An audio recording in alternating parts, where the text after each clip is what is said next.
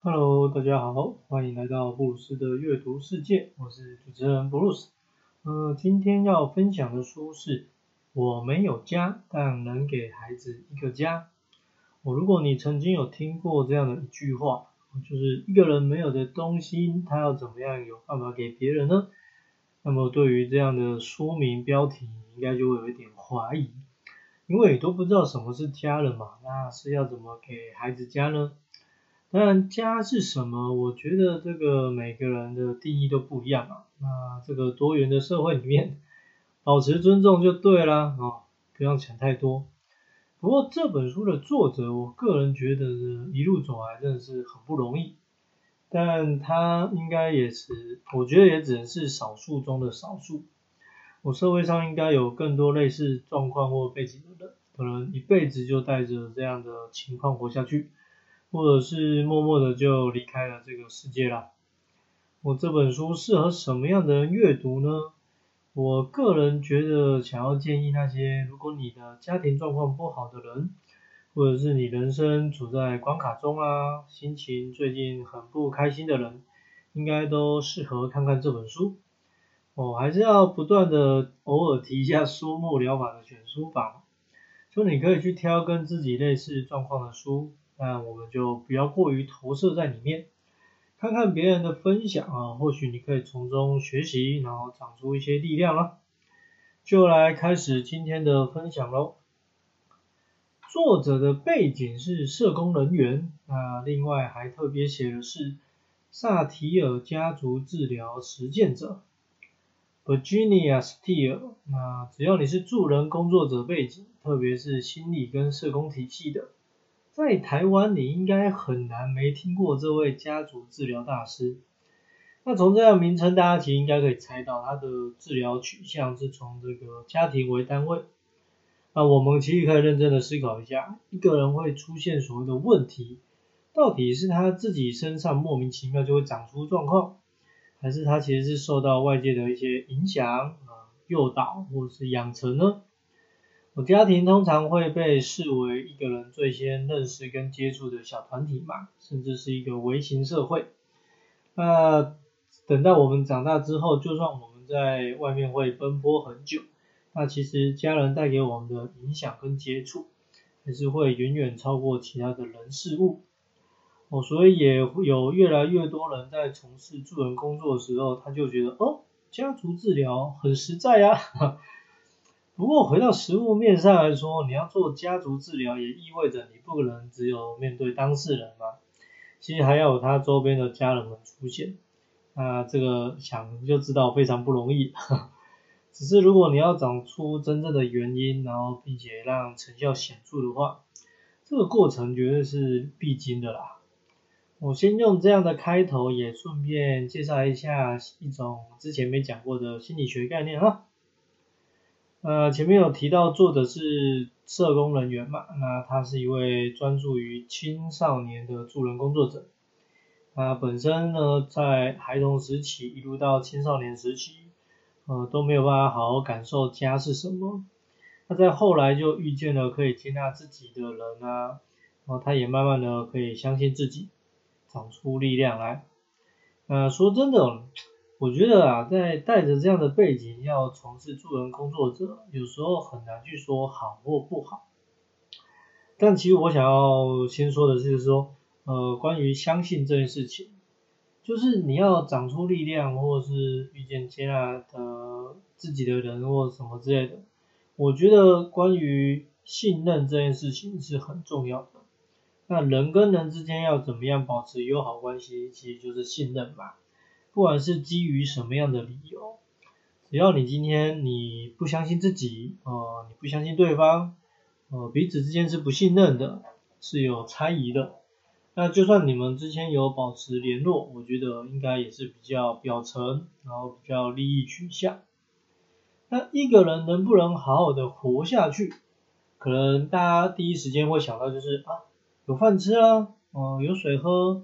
呃，有地方住，有衣服穿，可以维持生命机能的这些东西啊，不就好了吗？好了，如果你是这样想的话，我觉得你可能人生暂时没有什么依靠或者是羁绊，啊，也可能不太懂爱是什么，呃，信任是什么。为什么这样说呢？好，那我们继续的听下去哈。一个孩子的成长情况，就是看他的家庭背景跟教养过程如何。呃，我想大家应该不会对这句话有太多的否认吧，哈。因为你很难看到一人的模样跟习惯可以完全的跟原生家庭没有任何的关联嘛。啊，范本就是在那边，你怎么的活着？啊，从很小很小的时候，就是看着周遭的大人们去学习啊，去长大的。呃，当然我要先澄清一件事情是，啊，我要说的是这些东西可能会影响你很多，但不代表你会完全的复制。呃，举例来说，呃，也许你的家人是一位不懂得如何表达爱的人，那你也可能成为一个这样的人。可是同为不懂得如何表达爱呀，在形式跟做法上其实会有很多的差异性。呃，可能有人会选择就是就是靠自己嘛，就是我自己默默的哭，或是伤害自己，或是默不吭声。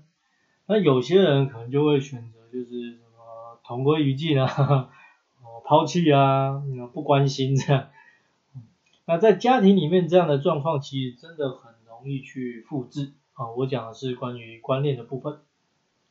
那说到观念嘛，其实事实上一直到现在，你还是有很多地方都会有很多这个大家不满意的观念，呃，像是重男轻女啦，呃，结婚的对象要门当户对啦，或者是你的配偶的基因要很好，长得帅，才能有好的下一代啊。哦，我觉得这些观念在我来看都是差不多。差不多的意思是说，其实我觉得这就是很简单的物竞天择啊，就是一种选择而已啦。但是可能对于不被重视的人，他可能就觉得这就是一种歧视啊，一种不公平。但我就很想说啦，那公平到底是什么？难道每一件事情都可以放在天秤上，然后两边一致就搞定了吗？然后你嘴巴里面在谈公平？你身体做的跟心里想的，就真的什么事都能公平吗？啊，我只要是人啊，我觉得你有七情六欲这件事情，你说能做到啊？我觉得连百分之五十都不可能。所以在这边想要先整理一下啊，就是连同前面的东西，就是说如果有一天啊，你已经长大到可以好好照顾自己的话，其实我个人的想法是，你就不要再去看那些过往了。哦，有些你永远得不到答案的事情，其实你就让时间跟当事人离去，然后就算了。哦，你会有你自己的人生嘛？那接下来是要怎么走，就是看你自己。哦，你是独立的个体，其实应该有更多可以关注的事情可以做。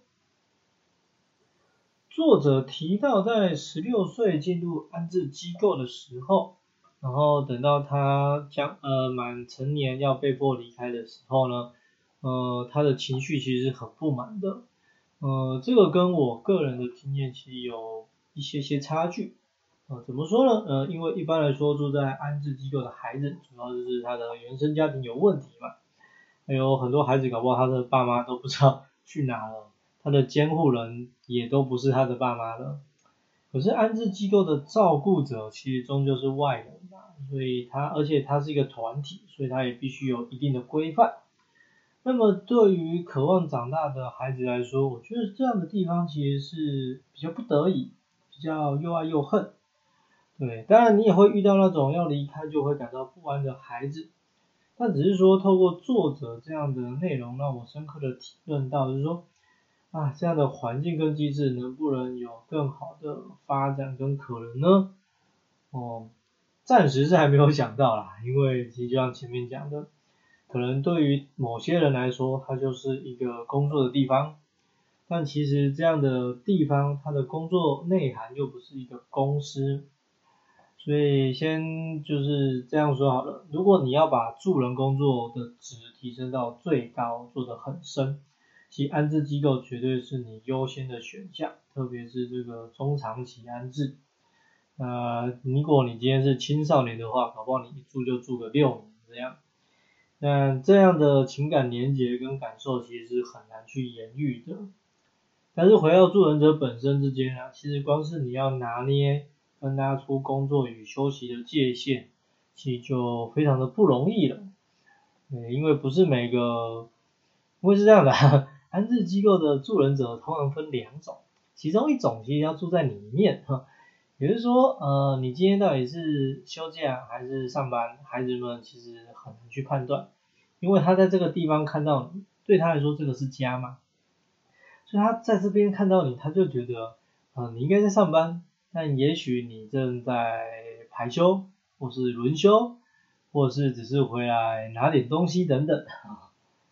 好了，这个部分有机会再来跟大家多聊聊。总之，安置机构的存在，我觉得应该还有一些发展的空间就是了。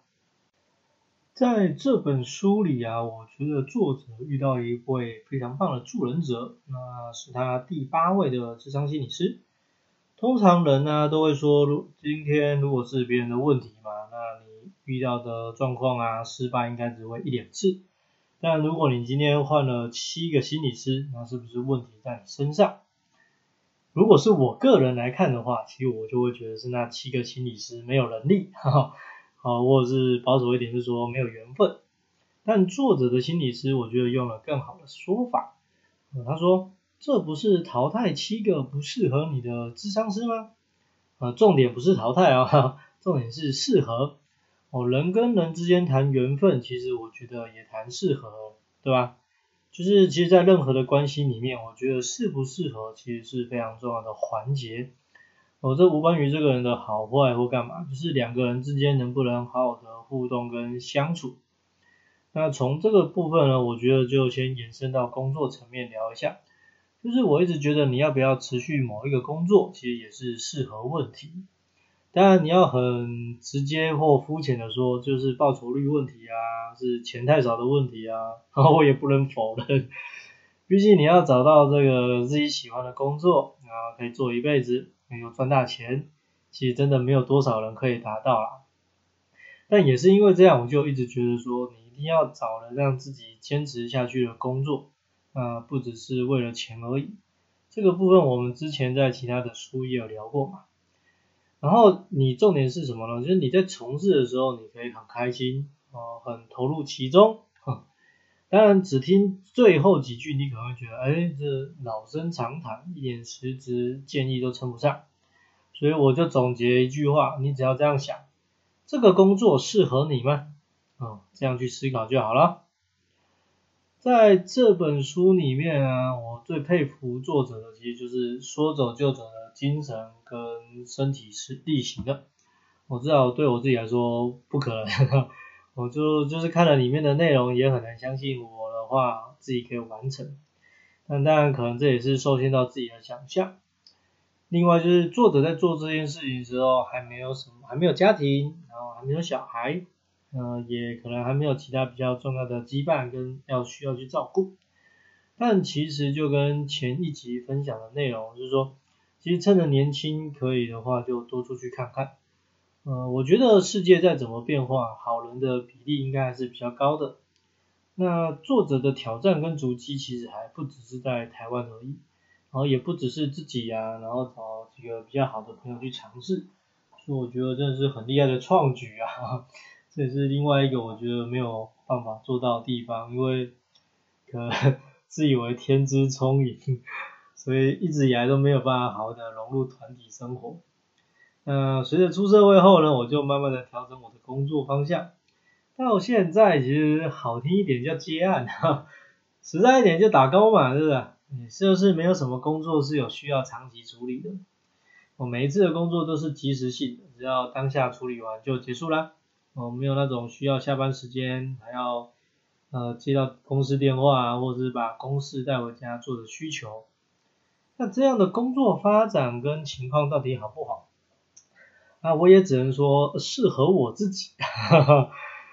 好吧，那这件事情还是留给大家去想一想啊，别人的观点跟想法都不及你真正的自己的体悟啊。最后想要引用作者的一句话。政府的残补式跟分割式服务政策无法达到永续改善的成效。那我觉得这算是我看到最简单的描述，就把现况给说清楚的。我对我来说，我觉得政府要做的就是尽可能去照顾需要被照顾的人民，不管你是多数人然后，还是所谓的弱势族群。但我想大家针对这样的内容应该都心知肚明吧，哈，所以才会不断的需要动用民间团体的力量啊，然后一般人民的爱心跟善心。不过人其实真的是需要长大的啦，对吧？所以我觉得是这样的，就是前面讲的，你一定要懂得相信自己，然后相信别人，然后慢慢去长出力量。因为只要你的四肢健全，然后心理状态也还 OK，我觉得世界这么大，一定都会有可以容身的地方。当然，你想要做比较大的梦的话，就要靠自己加倍努力喽。我幸福的定义或是快乐的定义，其实这就是靠自己去判断就好了。这本书的分享就先到这里了啊！你可能会觉得我好像今天没听到什么家的分享跟讨论，但我们换个观点来切入哦，我觉得家是由人组成的嘛，所以我们来聊聊一个人的状况怎么样。其实你是可以去推到他的家庭状况怎么样。所以如果你希望可以自己有个比较满意的家，那我觉得你就让自己慢慢成为一个自己也比较满意的人哦。我希望在人生的路上，大家都可以逐渐的找到适合自己的人事物。有兴趣的话，记得要去找书来看。下一集预告啊，要分享的书是《你的善良必须更有力量》。当初看到这本书的时候，就觉得没错，既然都要做好事了，为什么要低调呢？可是怎么样才能更有力量呢？难道是要登报、买广告，哈，还是用宣传车在路上跑？我看完这本书，我只能说，其实你就不要想太多，哈。其实只要你愿意释放出你的善良，其实就非常有力量了。哦，有句话是这样说的嘛，为善不欲人知。但其实我觉得那是因为你考虑到别人的想法。但其实重点就是你根本就不需要去思考这个层面，只要你觉得是合适的事啊，是需要做出表现的时候。其实就放胆的去做吧。如果有兴趣，可以先去预约来看，或是等我来跟你聊聊。我是布鲁斯，下次见喽。